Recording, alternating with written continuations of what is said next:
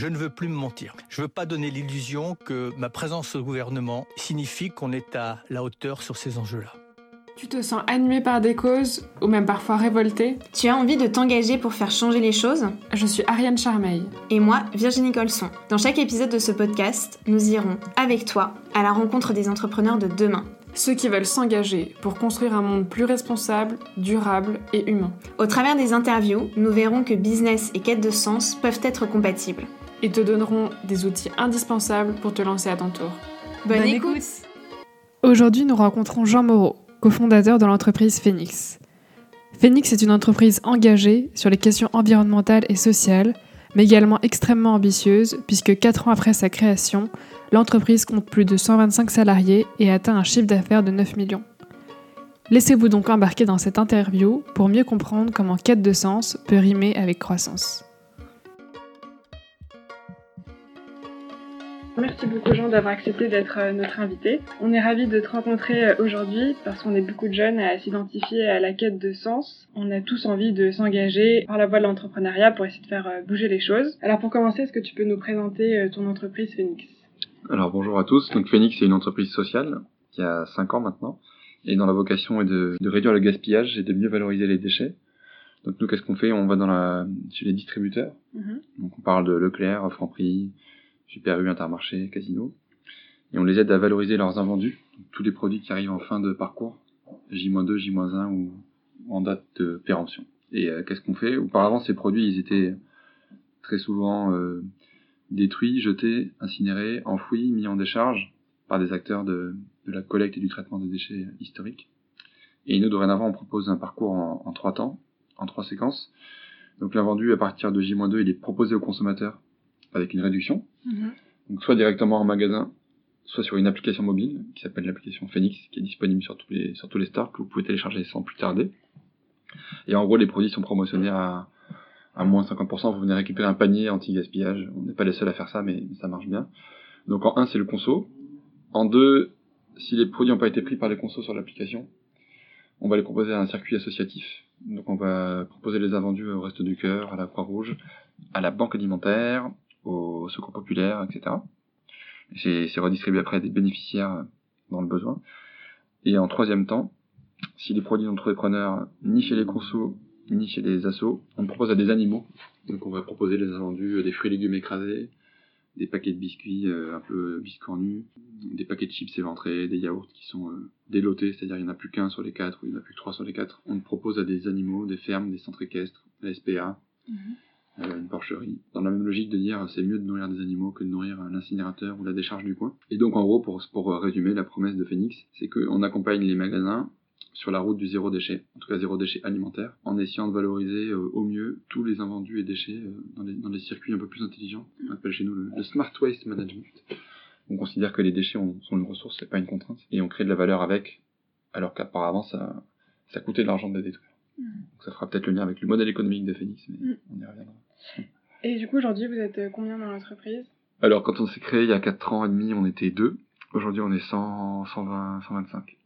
Ouais, on est allé assez vite. On a fait, euh, on est passé de 0 à, à 9 millions et quelques de chiffre d'affaires en, 2018. Donc en 4 ans, ça a une croissance qui, allait, qui allait super vite. Alors du coup, j'aimerais bien revenir euh, au tout début. Ouais. Quand tu travaillais en finance après tes études en école de commerce et à Sciences Po. Et donc, j'ai lu que tu avais eu une crise de quête de conscience. Mais du coup, ce que je me demande, c'est comment, à partir de ce constat, tu as commencé à cheminer pour euh, trouver ce qui te plaisait vraiment et ce qui te faisait vibrer? Bah, du coup, moi, c'est vrai que j'ai fait euh, un parcours classique, c'est-à-dire une prépa, euh, grande école, puis moi j'étais à l'ESSEC et après j'ai fait Sciences Po. Et, et puis j'ai commencé ma carrière dans la, dans la finance, dans les fusions-acquisitions, sans vraiment trop de vocation, plus en me disant c'est un peu la voie de garage et, et un peu la, la prépa des métiers où je vais apprendre à bosser, je vais être bien formé, je vais voir plein de trucs et puis après je pourrais faire mon choix. Et du coup, quand tu avais fait ton master à Sciences Po, qu'est-ce que tu voulais Ouais, chercher as raison, c'était déjà un peu, euh, c'était déjà un peu un premier pas dans vers l'intérêt général en tout cas. Je, je sais qu'à que je, me, je trouvais ça. C'était le master en affaires publiques. Ouais, euh, affaires publiques. À, l'essai que je trouvais ça cool. J'étais vraiment content du contexte et, de tout ce qui se passait, mais je trouvais que je me sentais pas l'âme d'un businessman euh, pur et dur quoi. Mhm. Donc euh, j'avais envie d'avoir une coloration un peu plus intérêt général dans mon parcours que je suis venu chercher à Sciences Po et c'est ce qu'on retrouve aussi dans, dans Phoenix. Et donc après au bout de 2, 3, 4 ans, 5 ans en banque d'affaires, je me suis dit euh, est-ce que c'est vraiment ce que j'ai envie de faire de mes journées? Est-ce que mon énergie est bien utilisée? Est-ce que les gens que j'ai autour de moi m'inspirent et est-ce que je me projette? Que j'ai envie de ressembler à mes boss dans, dans 5 ans, 10 ans, 15 ans et la réponse a été euh, a été non. J'étais pas malheureux, mais c'est juste que ça manquait de ça manquait de sens, ça manquait d'impact. Et j'avais envie de mettre mes compétences, mon énergie et mon focus au service d'une cause qui soit plus utile. Mhm. Donc euh, et puis aussi j'avais envie d'avoir un parcours qui soit un peu plus original que la norme et de dire ah bah c'est pas grave, je vais pas faire tout ce qu'il faut comme il faut, je vais prendre un petit risque, un parcours moins linéaire mais aussi plus euh, plus sexy, plus euh, cool et où je m'éclaterai un peu plus, quitte à gagner moins d'argent, quitte à être moins en zone de confort, mais au moins au moins ça sera un peu plus excitant au quotidien. Mais du coup, tu savais déjà quel domaine. euh, Non, non, non, non, non. Du coup, quand je- du coup, quand j'ai quand j'ai pris cette décision-là de dire ok, bah la, la finance, j'ai donné, c'est pas ma vocation et je serai, euh, je m'épanouirai jamais là-dedans. J'ai décidé de de commencer à m'intéresser à d'autres secteurs. Donc j'avais regardé à l'époque les ONG, j'avais regardé le secteur non marchand, j'avais regardé euh, à l'étranger aussi. Et puis après, j'ai commencé à m'intéresser à ce qui était euh, déjà en place, mais plutôt naissant il y a 5-6 ans, qui était euh, l'entrepreneuriat social. Et donc j'ai commencé à grenouiller un peu dans des cercles de- d'entrepreneurs, dans des réseaux d'anciens d'école, etc. Rencontrer du monde, à identifier des problématiques où on avait besoin de solutions. Mais pas forcément que sur le gaspillage alimentaire et les déchets. Mhm. C'était un des trucs, mais j'aurais pu, j'aurais pu très bien tomber sur euh, le vivre ensemble, sur euh, l'interculturel, sur le bien vieillir, sur euh, la santé. Enfin, je voulais juste avoir un truc. Mon- ce qui m'a drivé, c'était vraiment d'avoir un truc utile, qui ait de l'impact sur une thématique euh, sociétale ou environnementale, mais j'avais pas vraiment de focus gaspillage ou déchets. C'est- tombé là-dessus parce que ça- il y avait une opportunité. Mais, euh, mais ce qui m'animait, moi, c'était vraiment de créer de la, de créer de la valeur au sens noble du terme. J'ai commencé par rencontrer mon associé. Enfin, au début, on était trois dans l'aventure. Mhm. On a sorti un, quelqu'un du périmètre, ça a été un peu compliqué. Du coup, tu as d'abord rencontré euh, tes associés et ensuite vous avez Ouais, j'ai de... d'abord rencontré l'écosystème de l'entrepreneuriat social. J'ai une sorte de révélation en me disant, bah, en fait, c'est ça que je veux faire. C'est-à-dire, je veux pas quitter ma formation business. Mhm. Je veux pas renier euh, ce que j'ai fait à l'ESSEC ou à Sciences Po et, et je veux pas partir dans le secteur non marchand. Je veux rester sur un truc économiquement viable, euh, indépendant de subventions, qui a de l'ambition, qui a de l'impact, qui tourne. Donc, je voulais, j'étais pas en rejet du monde capitaliste. J'avais juste la volonté d'essayer de le réinventer un petit peu à ma manière en disant, euh, on va inventer un truc qui sera un peu une voie médiane, ou en tout cas participer à, à crédibiliser ce truc-là, qui est une voie médiane entre le secteur capitaliste euh, old school, Mhm. qui cherche la rentabilité, la croissance, les dividendes pour les actionnaires, et puis le monde euh, à l'opposé, le secteur non marchand, des assos, des ONG, qui est un peu plus militant, où l'argent est tabou, et dans lequel je me reconnaissais pas non plus, quoi. Donc euh, j'ai essayé de dire, en fait, il y a, il y a une voie médiane pour des boîtes euh, un peu hybrides, comme Phoenix ou comme d'autres, hein, des microdons, des recyclivres, des- on n'est pas les seuls, hein, des groupes SOS, qui, a- qui allient l'impact et l'ambition, qui allient la croissance et euh, la croissance financière et extra-financière, et qui sont aussi vigilantes euh, de leur profit, de leur rentabilité que de, leur empreinte sur la planète. Donc c'était tout ça, et donc une fois que je me suis décidé à dire que en fait c'était l'entrepreneuriat social qui me, qui me convenait, après, je me suis dit, ok, maintenant que ça c'est clair, à quel secteur on l'applique, où est-ce qu'il y a des besoins, où est-ce qu'il y a une opportunité, où est-ce que on peut créer de l'emploi? Et donc on a creusé plusieurs trucs, et puis en fait on a fait notre choix sur le gaspillage alimentaire. Avec, euh, après, on pourra y revenir, mais on n'est pas tout de suite parti sur Phoenix, on est parti sur un premier truc qui était un peu différent. On a fait des, des pivots stratégiques jusqu'à arriver à ce qui est devenu Phoenix.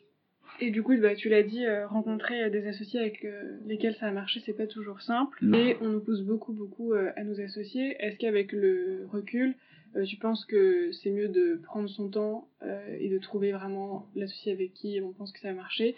Ou bien euh, il faut essayer et euh, parce que c'est trop important d'être euh, d'être en groupe Il faut, euh, il faut prendre son temps, ouais. Nous, euh, je pense que c'est une des premières causes de mortalité des startups, euh, l'association, parce que euh, ça vient, ça vient même avant les problèmes de trésorerie avant les problèmes de, de financement, parce qu'il y a plein de cas de figure en fait. Soit ça se passe pas bien et du coup les gens se tirent dessus parce que c'est de la faute de l'autre, euh, etc. Soit au contraire ça cartonne et du coup ça aiguise des appétits et tu dis bah en fait il a pas de mérite, c'est moi qui ai tout fait.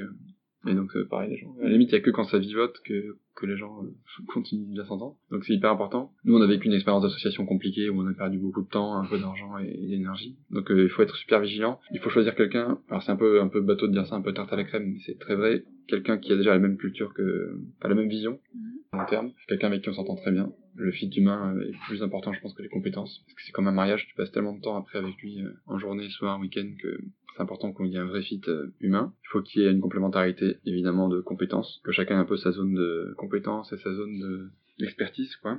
On se fait confiance l'un l'autre. Il faut qu'il y ait du respect aussi, Mhm. voire de l'admiration. En disant, bah là-dessus, il est il ou elle est très fort et moi je suis pas très bon et par contre là c'est mon précaré et moi je cartonne et lui il sait pas faire. Et puis après c'est cool d'être euh, donc il faut prendre son temps pour le choisir. hein. Je pense qu'au début ce qu'il faut faire c'est pas s'associer tout de suite, faut commencer à collaborer, à tester la collaboration dans plein de contextes, bonne nouvelle, mauvaise nouvelle, voir comment il ou elle réagit et une fois qu'on est sûr qu'il y a on n'est jamais sûr à 100% mais une fois qu'on a un peu dérisqué le truc, on peut commencer à formaliser dans les statuts, le pacte d'associés etc. Mais faut le faire après avoir un peu testé la collaboration. Faut pas le faire trop vite. Parce qu'après, très souvent, on le regrette. Et du coup, pendant toutes ces recherches et explorations, vous continuez à travailler Ouais. chacun de votre côté? Ouais, moi j'ai fait ça. euh, en fait, ce que je conseille aux gens, bah, je sais pas si les gens ici veulent se lancer tout de suite après, l'école ou, ou veulent faire une première expérience pour se former, mais tout ce travail-là, en fait, de qu'on appelle l'entrée-création, Mhm. on peut le faire, euh, il faut le faire, je pense, à distance, tout en restant au chaud dans une boîte, euh, dans le mesure du possible. Il faut le faire sur ses heures creuses.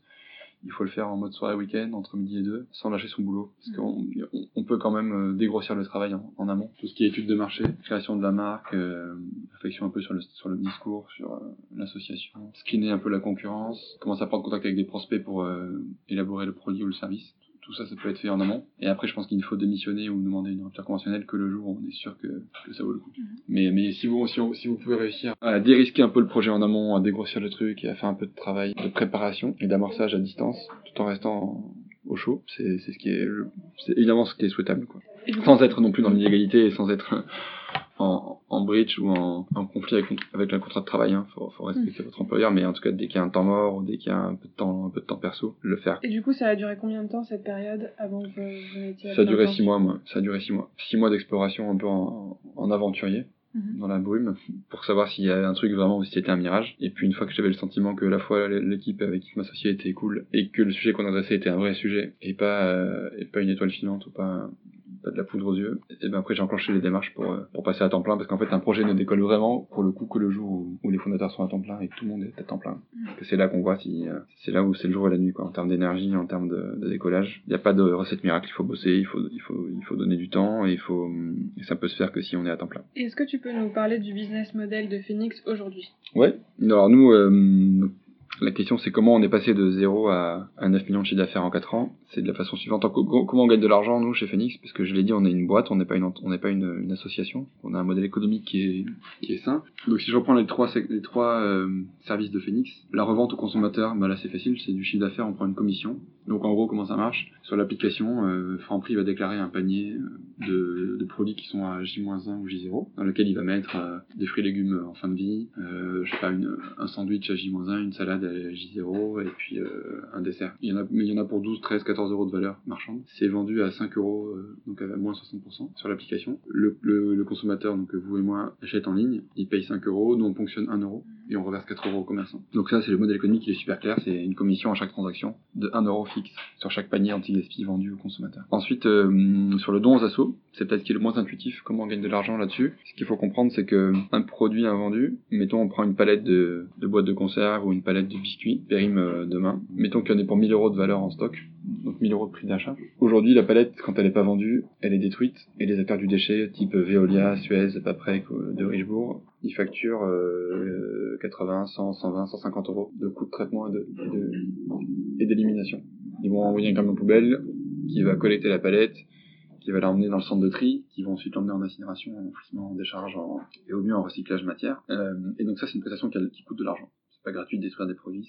Et donc, ouais, bref, pour ça pour dire que dans le magasin, dans, un monde où il n'y a pas Phoenix, il, euh, il perd sa palette de biscuits, donc il perd ses 1000 euros qu'il a acheté à Danone ou à je.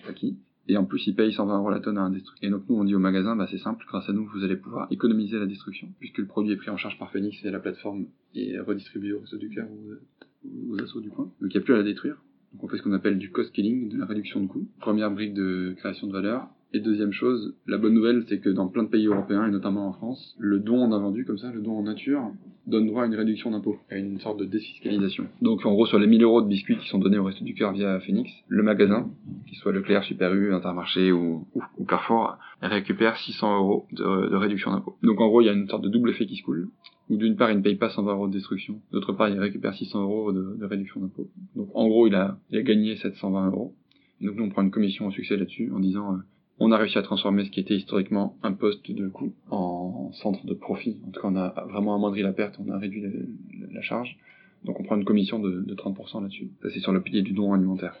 Et troisième truc, quand on, quand on redistribue les produits aux animaux, au centre équestre ou à la SPA, Le modèle économique, c'est pareil, c'est même chose que sur le don, sauf qu'il n'y a pas le levier fiscal. Donc c'est juste de la réduction de coûts. C'est-à-dire que donner, euh, donner euh, 10 tonnes de, de- de légumes et de biodéchets, déchets organiques à un fermier, qui les reprend gratuitement, ça économise euh, 10 tonnes chez Veolia, donc 10 tonnes fois 120 euros, donc 1200 euros. Donc c'est une, une réduction de coûts pure. Et donc voilà, ces trois briques, revente au consommateur, on prend 1 euro, don défiscalisable et réduction de coûts sur le le non-traitement des déchets. Et tout ça fait la commission de Phoenix. Donc la philosophie qu'il y a derrière, c'est euh, on prend une commission au succès. Si on n'est pas bon et qu'on arrive à revendre aucun produit, on vous coûte rien. Si on n'est pas bon et qu'on redonne aucun produit à une asso, on vous coûte rien. Si on n'est pas bon et qu'on a réussi à trouver aucun repreneur animalier, on vous coûte rien. Par contre, si, euh, tout ce qu'on a réussi à gérer, on partage la valeur dans des proportions qui sont, qui sont équitables.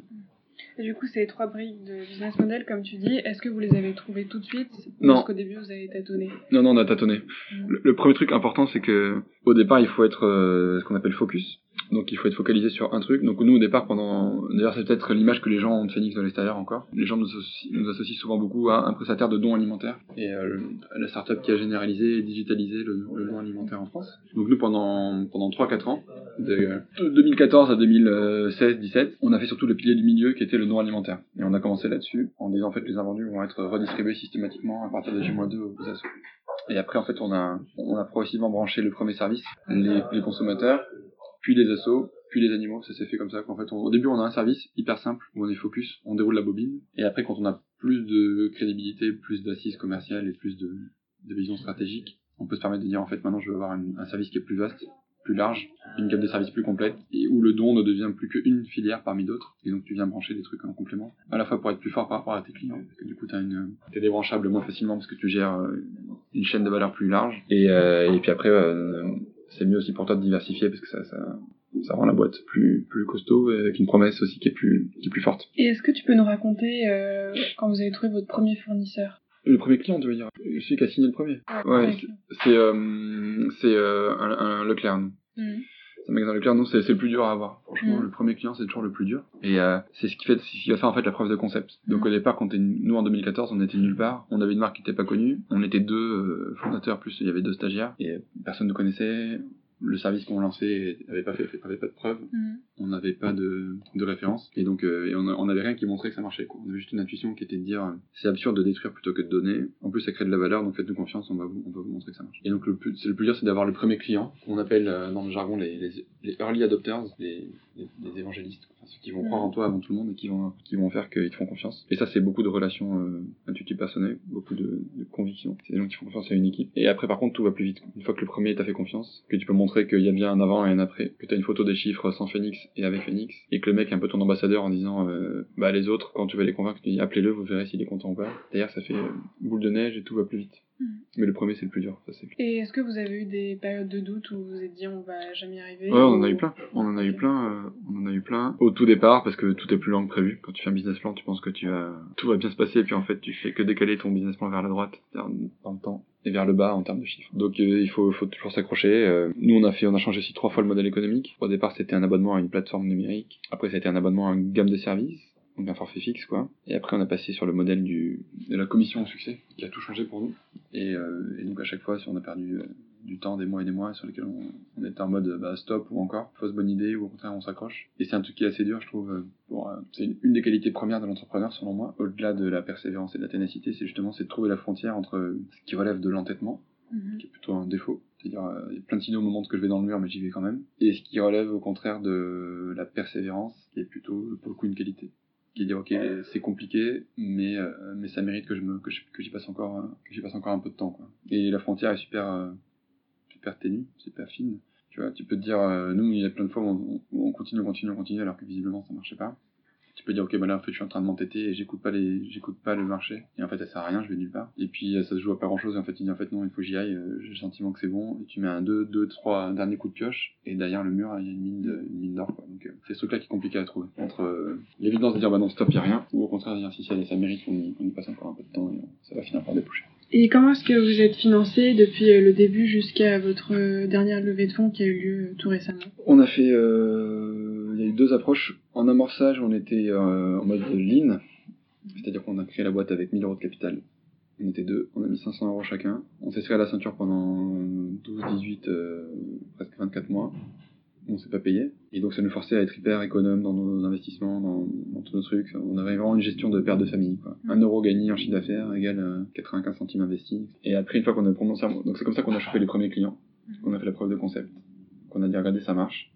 On a un Leclerc, on a un Auchan, on a, on a un Carrefour. euh, Ça y est, on a convaincu plusieurs grosses enseignes. Donc c'est le début. Une fois qu'on avait ces premiers euh, résultats positifs, on s'est dit bah là il faut accélérer. On tient quelque chose. Ça a l'air de commencer à marcher. Il est temps de commencer à recruter, de se salarier, de se payer des salaires, de trouver des bureaux, euh, de bâtir une plateforme solide, d'investir dans une marque, un logo, un peu de communication. Et donc on a fait une première levée de fonds au bout de 18 mois en 2015, mi-2015, où on a levé à peu près euh, 700 000 euros un peu plus, pour développer euh, l'équipe de Paris et pour développer deux villes, Toulouse et Rennes, pour montrer que le modèle était aussi réplicable en région, que c'était pas juste un truc euh, parisien. Premier tour de table, c'était ça. On a fait entrer un fonds qui s'appelle StarQuest Capital, qui est un fonds d'amorçage, un fonds de, de start-up. Quoi. Après, euh, un an plus tard, on a fait un deuxième tour de table auprès de Finances Responsables, Impact Investing, avec un fonds qui s'appelle INCO, INCO, qui a mis un million trois pour financer l'extension dans les régions. En gros, on était à l'époque, on était trois dans trois villes, Paris, Rennes et Toulouse. Et, euh, avec cette deuxième levée de fonds, on a financé euh, l'ouverture de, de 20 villes. Donc on a fait euh, Lille, Strasbourg, Marseille, Bordeaux, Nantes et ainsi de suite, dans les 20 plus grandes villes de France. Et, puis là, effectivement, dans ce que tu as dit, l'actu récente de Phoenix, c'est qu'en fin 2018, on a annoncé une levée de fonds beaucoup plus conséquente, de, de ce qu'on appelle une série B, de changement d'échelle, de 15 millions d'euros, avec quatre fonds. Et ça, comment est-ce que tu l'as vécu? Est-ce que euh, c'est une phase difficile de passer dans la cour des grands? Et du coup, euh, comment on peut garder la quête de sens? Euh, ouais, c'est clair que ça change, tu changes de dimension. En fait, c'est progressif, quoi. Parce que lever 600 000 euros, c'est pas pareil que lever 1 million 2. Et puis, évidemment, lever 1 million 2, c'est pas pareil que lever 15 millions. Et tu le sens aussi dans la, dans la gestion des RH. C'est pas pareil d'être, euh, au début, euh, évidemment, deux fondateurs, puis ensuite, vous allez très vite, tu vas être 3, 4, 5, tu commences à gérer une petite équipe, puis après t'es 10, puis 30, puis 50, puis 100, puis 150. Et euh, tout va très vite, quoi. Rends pas compte, mais en fait, tu passes des caps en tant que manager et, et entrepreneur au fil de l'eau. Et donc, dans la levée de fonds, oui, c'était du boulot. Ce que je peux dire, c'est que les deux premières levées de fonds, on les a fait toutes seules Mhm. tout seul en direct, sans prendre d'intermédiaire, etc. Et la levée de fonds de 15 millions, moi j'ai fait le choix de m'associer à un... Enfin en tout cas pas de m'associer, mais de prendre les services d'un leveur de fonds. Donc euh, un intermédiaire, mais c'est le métier, qui connaît tous les fonds d'investissement de la place, à Paris, à Londres, euh, à l'étranger, qui va t'aider à raconter le discours euh, correctement, à positionner la boîte, à négocier la valorisation, à rédiger le business plan, et, euh, après à négocier les meilleurs termes en termes de, matière de gouvernance, en matière de valo, en matière d'investissement. Donc nous, les deux premières, on les a fait tout seul, et, la dernière, on l'a faite avec un intermédiaire. Et euh, ça coûte de l'argent de passer par un intermédiaire, par une commission, mais mais ça vaut le coup. Moi, je, moi, j'étais content du travail qu'il a fait en tout cas. Et tu t'es pas retrouvé devant des cas de conscience, par exemple, avec des fonds qui te demandent de répondre à certaines obligations Euh, si, si, c'est un peu, c'est un peu une question qu'on a eue. Nous, euh, donc je te dis au départ, on a pris un fonds euh, classique, Starcost Capital.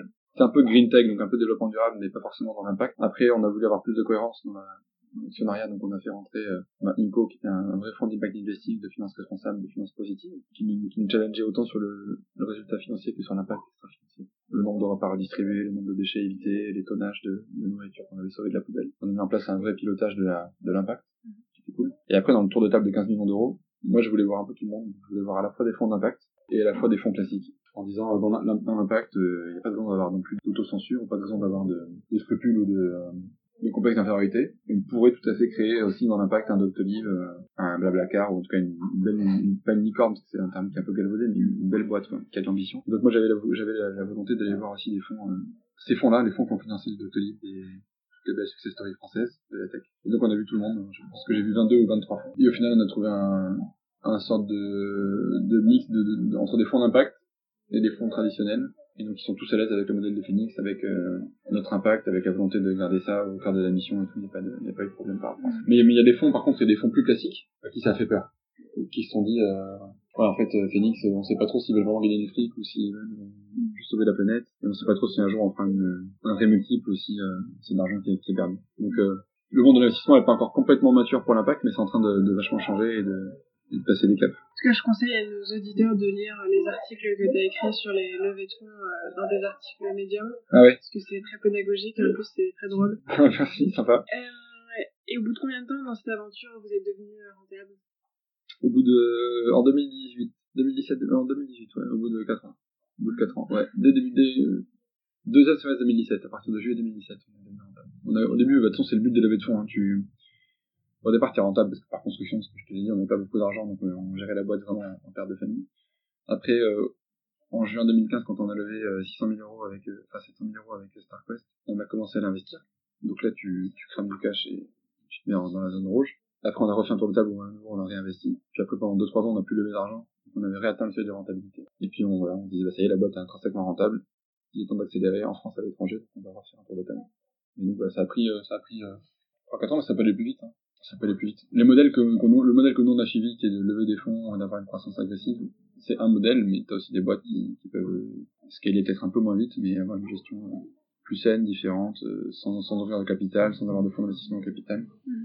juste en étant euh, en croissance euh, plus linéaire. Et moi, ce qui m'a beaucoup étonné, c'est en parcourant votre site, c'est la façon dont vous avez de mettre en valeur des entreprises qui, à première vue, pourraient paraître concurrentes. Et du coup, est-ce que tu peux un peu nous expliquer bah, cette démarche d'essayer de créer un écosystème? Ouais, bah nous c'est un peu le, c'est un peu la vision qu'on a. Alors pourtant, pour autant, dans, même dans l'entrepreneuriat social, il y a de la concurrence. Hein. Mm et euh, les gens font pas de cadeaux et on a des concurrents et on l'assume mais c'est comme ça c'est pas un monde de c'est pas oui euh, c'est pas oui oui alors oui, l'entrepreneur quoi. Mm. donc euh... mais justement j'ai été surprise que vous parliez de certaines entreprises et que même vous les mettiez euh, en avant, en avant. Ouais. mais ça c'est plutôt on, essaie d'avoir un rôle de d'ensemblier ou de fédérateur on a la chance d'avoir une trajectoire qui est qui est assez chouette mm. et une image de marque aussi donc on a pris un peu la position de de leader ou de pionnier sur pas mal de sujets. Donc euh, souvent on a des gens qui sont dans la roue et avec qui on aime bien faire des partenariats plutôt que de la concurrence et qu'on aime bien mettre en avant. C'est plutôt des trucs. C'est compliqué hein, d'être. Euh, T'es toujours un peu dans le bullshit quand tu dis ouais on est complémentaire, on n'est pas concurrent. En fait la frontière est, la frontière est assez, assez, assez, ouais, assez fine mais, mais bon on est pour, l'instant, ça marche bien comme ça. Mm. Euh, en France, l'écosystème entrepreneurial commence à être bien construit. Il y a beaucoup euh, d'opportunités. D'après toi, en tant que jeune entrepreneur, quelles sont les opportunités qu'on doit saisir et de quoi est-ce qu'on doit euh, se préserver? En France, il y a plein de trucs en fait. Ça se sait pas trop, mais c'est un. Moi, j'ai un sentiment que c'est quand même un paradis pour l'entrepreneuriat. C'est juste que ce qui est compliqué, c'est un peu. Il y a notamment plein de financements dispo pour l'amorçage, pour la création qui est compliqué, c'est que c'est un peu une jungle. T'as plein de guichets différents.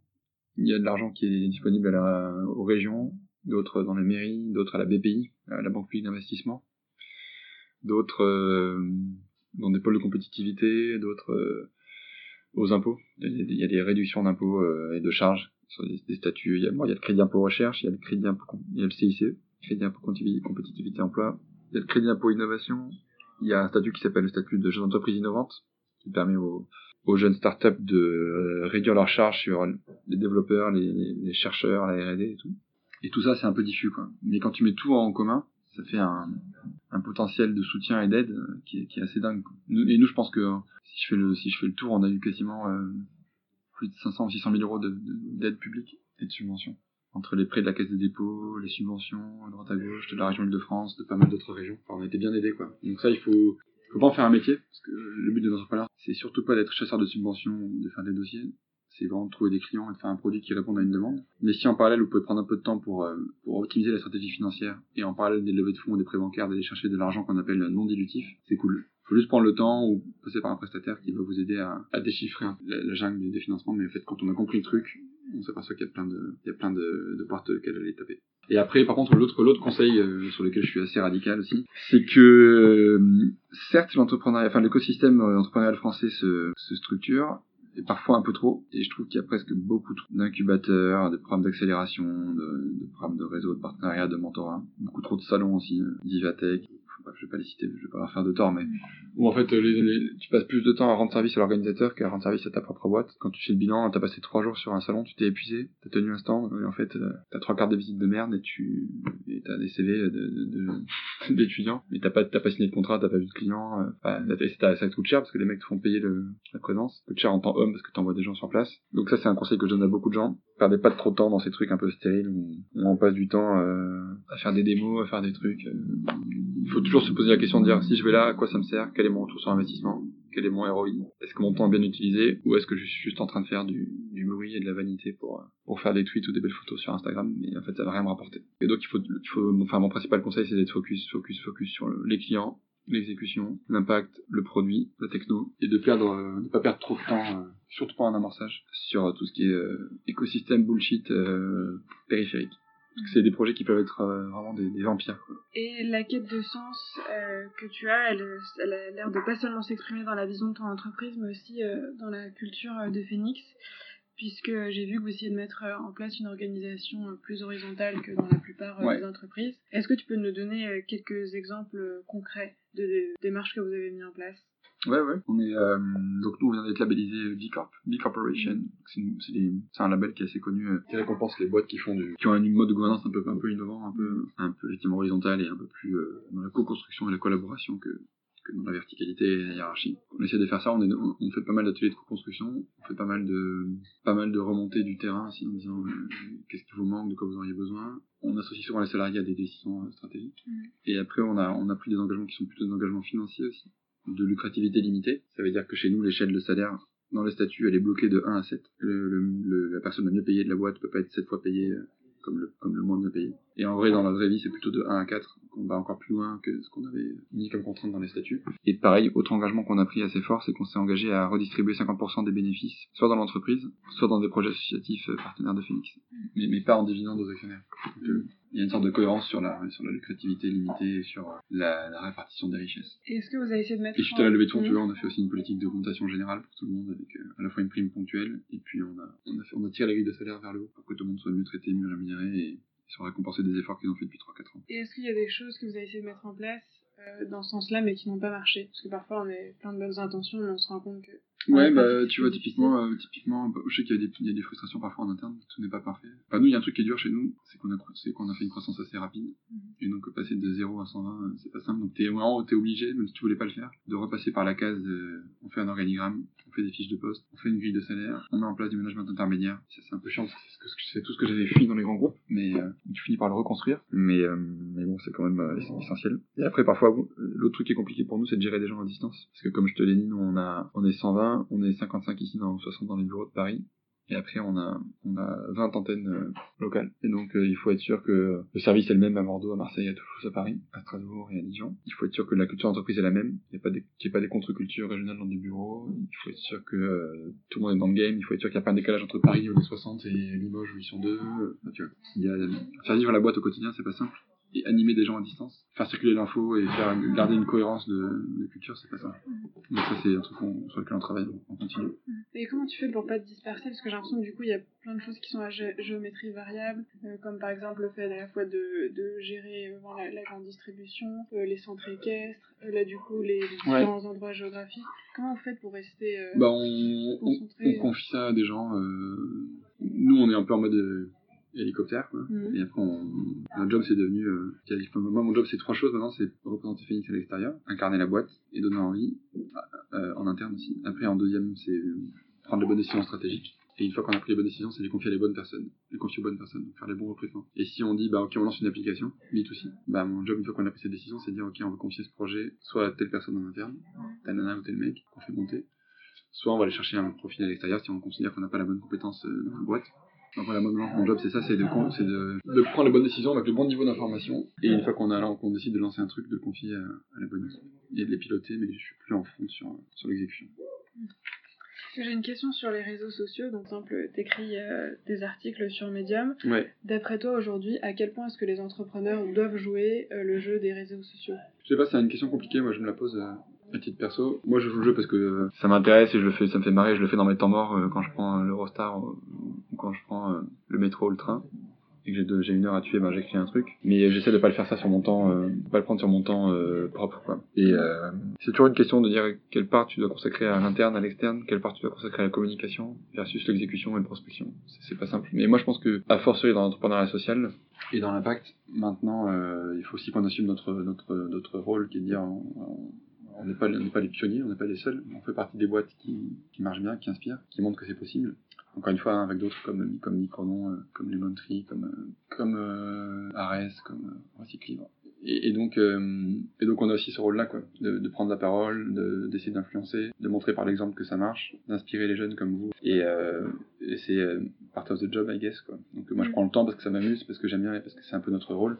Il y a, il y a un mouvement qui s'appelle aussi le, le mouvement des entrepreneurs sociaux, le MOVE, dont c'est la vocation de faire du plaidoyer, de prendre la parole, de montrer. des- Mais ça, ça prend du temps, tu vois. C'est un truc euh, qui sert pas forcément à la cause de Phoenix, à part en influence, en, en soft power et un peu en image, mais c'est plus pour, euh, pour défendre un peu une cause qui nous dépasse, qui est celle de l'impact et de, de l'entrepreneuriat social que je le fais. Mais, mais ça peut être critiqué, hein. il y a des gens qui peuvent penser qu'on communique trop, qu'on en fait trop, ou que... mais euh, moi je pense que voilà, chacun a sa, a sa petite sauce. Et est-ce que toi, du coup, tu as eu des mentors? Est-ce que tu t'engages beaucoup euh, aujourd'hui Ouais, ouais, il y a des gens, euh, y qui nous ont, euh, y a des gens qui nous ont inspirés, qui ont montré que c'était possible. euh. ouais, ouais, il y en a, il y en a, il y en a. C'est, important. Tu vois, nous à l'époque, quand on s'est lancé en 2014, il y avait encore moins de boîtes que maintenant. Donc, euh, il y a un mec qui s'appelle Charles-Édouard Vincent qui a lancé Emmaüs Défi. Il y a, il y le fondateur de Microdon qui s'appelle Pierre-Emmanuel Granger et, et Olivier Cueil, qui sont, qui sont des mecs qui sont là depuis 2008-2009, qui, avaient- qui ont un peu ouvert la voie aussi. Et d'après toi, est-ce que c'est possible, euh, quand on est euh, entrepreneur et qu'on connaît une réussite comme celle de Phoenix, d'avoir une euh, balance équilibrée entre sa vie euh, Ouais, c'est compliqué. et C'est bon, c'est bien d'en parler parce que je viens d'avoir un deuxième enfant euh, il y a une semaine tout juste. Félicitations. Merci. Donc je suis en plein dans le truc. Je passe mes nuits à faire des biberons et je passe mes journées à gérer des, à gérer des employés. Je sais pas ce qui est le plus chiant entre gérer un... Tant que tu te trompes pas, que tu donnes pas des biberons à tes, à tes Non, employés, clair, ça va. c'est clair. Euh, donc non, c'est pas simple, mais il faut arriver à débrancher. En fait, le- je crois que c'était le plus intense, c'est peut-être l'amorçage. Franchement, les deux premières années, euh, deux trois premières années, c'est compliqué. Après, quand la boîte est un peu plus sur les rails, tu peux commencer à un peu, un peu plus respirer.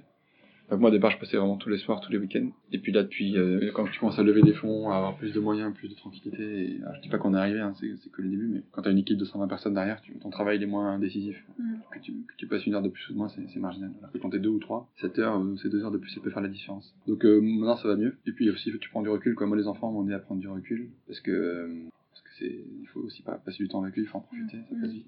Donc euh, c'est plutôt, c'est faisable, franchement. Moi, je trouve que moi, je suis plus à l'aise dans la posture que j'ai aujourd'hui par rapport au métier que j'avais avant. Quand t'es quand t'es dans les métiers comme, ce que je faisais, c'est-à-dire la banque d'affaires, le M&A, le conseil en strat, l'audit, euh, même le marketing dans des boîtes un peu exigeantes, c'est des métiers où t'es pas mal sous tension et surtout t'es pas mal de ton emploi du temps. Si un soir faut faire une nocturne parce que le lendemain t'as un comité, bah, ton boss t'oblige à le faire ou ta boss t'oblige à le faire et t'as pas le choix et du coup euh, c'est ça que je trouvais frustrant. L'entrepreneuriat, j'ai trouvé ça euh, tout aussi intense. Je pense que je bosse autant qu'avant, voire plus. Et euh, mentalement c'est plus prenant parce que tu peux pas débrancher, tu vois t'es pas salarié donc tu peux pas éteindre ton téléphone le week-end et... ou débrancher ta boîte mail parce que t'as toujours euh, la, la culpabilité de te dire merde euh, cette demi-journée j'aurais pu la passer à faire ça ça ça ça ça j'aurais fait avancer le public. Donc mentalement c'est prenant mais par contre tu peux dire bah ce week-end je, je- suis off, vendredi après-midi euh, je prends ma je demi-journée. Enfin tu vois je suis plus maître de de mon emploi du temps, de mes temps de respiration et, et de du du cœur que je vais mettre à l'ouvrage, donc euh, c'est plus confort. C'est pas moins intense, mais c'est plus, euh, plus de maîtrise. Tu subis moins que quand t'es salarié. Donc rien que pour ça, c'est cool. Quand on monte sa boîte, on est amené à toucher à plein de choses, à plein de domaines. Toi, euh, quels sont les outils que tu as utilisés pour t'auto-former? Est-ce que c'était surtout les rencontres? Est-ce que c'était par des Ouais. livres euh, Un un peu des livres, un peu des livres, que quelques lectures. Quelques références euh, Ouais, il y a un truc de, il y a un truc que je, il y a plusieurs bouquins. Alors, je sais pas si, il y en a un que j'ai lu en anglais, je l'ai pas, je l'ai pas en tête. Ça a été, je pourrais, je pourrais te le filer. Il a été lu, il a été écrit par deux partenaires de, de Bain Company, comme il conseille en strat, Moi, je sur la stratégie de start-up euh, et comment pas faire les erreurs classiques ou classiques. Mhm. Il y en a un que j'ai lu récemment qui s'appelle La 25e heure, Mhm. Ouais, sur la productivité. sur la productivité et comment gagner une heure par jour euh, Mm. avec des petits trucs, euh, c'est des petits tips hyper classiques du quotidien mais qui sont cool. Hum, j'ai fait aussi pas mal de, de podcasts sur l'entrepreneuriat ou, de, ou de vidéos YouTube.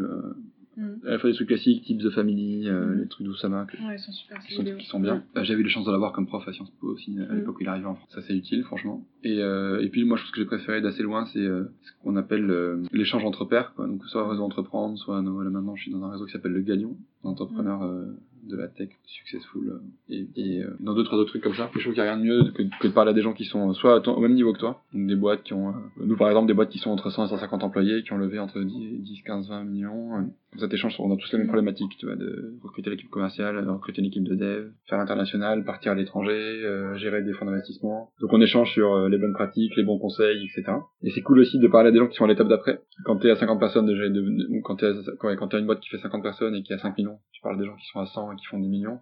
Et ils disent, bah ouais, moi à l'époque, quand j'étais, là, j'ai fait ça, ça, ça, ça, ça. Je trouve que, par rapport à ce que je disais tout à l'heure, sur le fait qu'il y a beaucoup, d'incubateurs, beaucoup d'accompagnements, qui sont pas toujours hyper légitimes parce qu'ils sont portés par des gens qui n'ont pas été entrepreneurs eux-mêmes. Inversement, quand tu parles à des gars ou des nanas qui ont monté des boîtes qui sont légitimes parce que soit ils les ont euh, bien portés, bien vendus, euh, bah, tu les écoutes beaucoup plus, parce qu'ils sont passés par là. Et donc moi, ce que j'ai préféré en, termes de, de, de compétences, c'est ça. Tu fais un déj avec un mec ou une nana qui va t'expliquer, euh, bah, moi j'ai levé des fonds, voilà comment ça s'est passé. Et en une heure de temps, euh, t'as vachement, euh, t'évites beaucoup de, problèmes, beaucoup de mauvaises décisions.